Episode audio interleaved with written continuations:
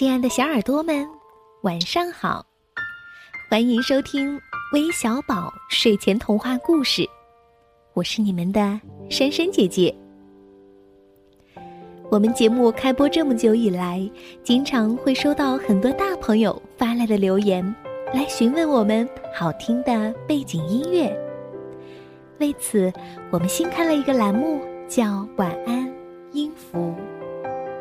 会和大家分享更多好听的音乐，当然也欢迎你们的点播和推荐，让故事和音乐陪伴我们度过每一个美妙的夜晚。那今天我们有五位小公主点播了故事，来听听他们的留言吧。大象姐姐、橘子姐姐，你们好，我叫开心。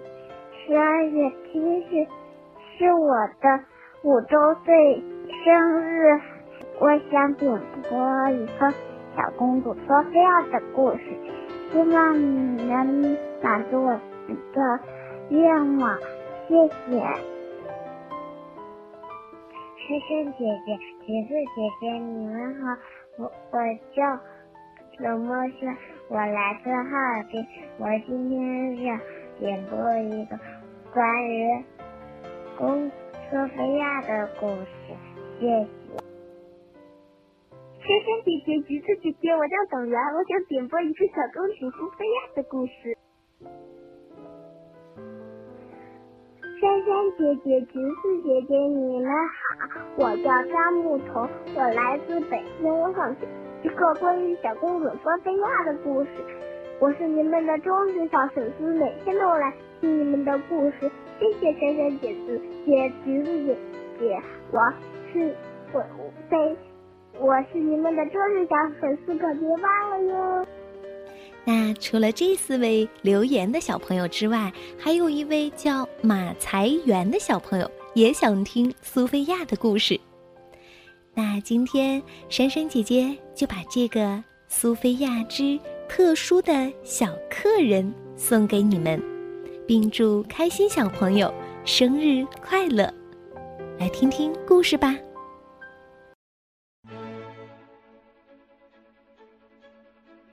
今天又是让人兴奋的一天，魔法王国要来一些重要的皇家访客。包里克国王和艾达王后马上就要到了。美兰达王后对孩子们说。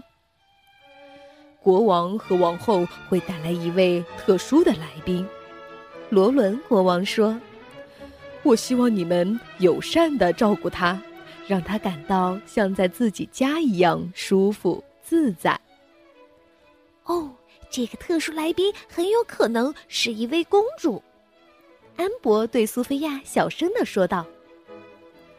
这时，皇宫外面响起了迎宾号。哦，客人们都来啦！苏菲亚兴奋地叫起来。只见一辆豪华的马车停在了城堡门前。包里克国王和艾达王后缓缓地走下了马车。嗯，怎么没看见公主呀？安博奇怪地想。这时，一只独角兽从马车上跳了下来。艾达王后笑着说。这是我们新养的独角兽宠物，它的名字叫珍宝，希望你们不介意帮我照看它。哦，太可爱了！苏菲亚高兴的叫着。嗯，它很漂亮，安博说，照看它一定非常有趣儿。苏菲亚、安博和詹姆士决定先带珍宝去皇家花园散步。可是珍宝不知道什么是散步，他只顾着追着小鸟乱跑，路上还吃了很多花儿。突然，珍宝发现草地上有一个喷泉，他感到很好奇，便跳了进去。出来的时候，他还调皮的在安博旁边摇了摇身子，溅了安博一身的水。“，快停下来！”安博大叫道。哦，我想起来了，詹姆士高兴地说：“珍宝可以跟我们玩扔飞马蹄的游戏。说着，詹姆士便拿起了一个飞马蹄扔了出去。珍宝根本不懂什么是扔飞马蹄的游戏，他看见马蹄铁飞了出去，便本能的跑去接住，送回到詹姆士的面前。哎，他还不懂扔飞马蹄的玩法，詹姆士无奈地说。安博有了个新主意，哦，我们可以带着珍宝玩装扮游戏，戴上帽子，穿上短裙，珍宝会变得更可爱的。珍宝听了，却把安博的帽子咬了下来。不，珍宝！安博尖叫道。安博试图夺回自己的帽子，但珍宝衔着帽子已经跑远了。珍宝在宫殿里来回乱跑，最后他跳到钢琴上，还咬住了挂毯。嗯，照看珍宝一点儿都不好玩儿。詹姆士垂头丧气地说：“他把一切都搞得乱七八糟。”安博补充道。珍宝听到他们的话，沮丧地垂下了头，他头上的角也变得暗淡无光，他伤心地跑到挂毯后面躲了起来。可是，我们答应爸爸妈妈要好好照顾他，让他像在自己家里一样舒适自在的。苏菲亚提醒詹姆士和安博，但是我们给他安排的他都不喜欢呀。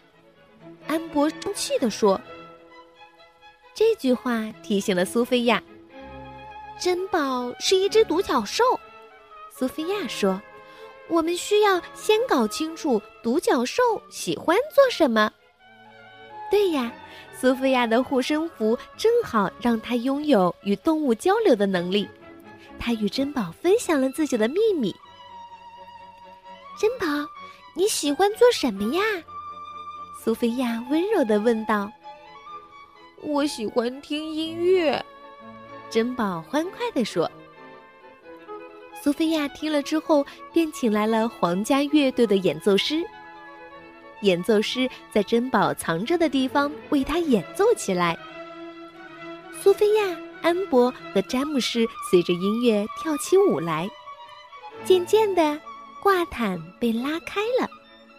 珍宝从挂毯后面出来了，他看起来很高兴，他的脚又开始闪闪发光了。耶，我们做到了，让珍宝感到像在家一样舒适自在。苏菲亚抱着独角兽大叫道。因为你猜出了珍宝喜欢做什么，詹姆士笑着对苏菲亚说：“你真聪明，看到珍宝开心，我们也很开心。”接下来的时间里，珍宝和宾客们一直被音乐和舞蹈环绕着。无论是珍宝还是苏菲亚、詹姆士和安博，都已经在期待下一次相聚了。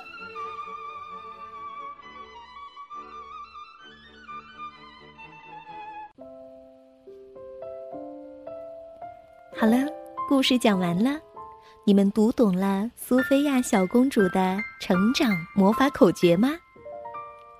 那就是，要想成为一名真正的公主，就要学会友善待人。晚安。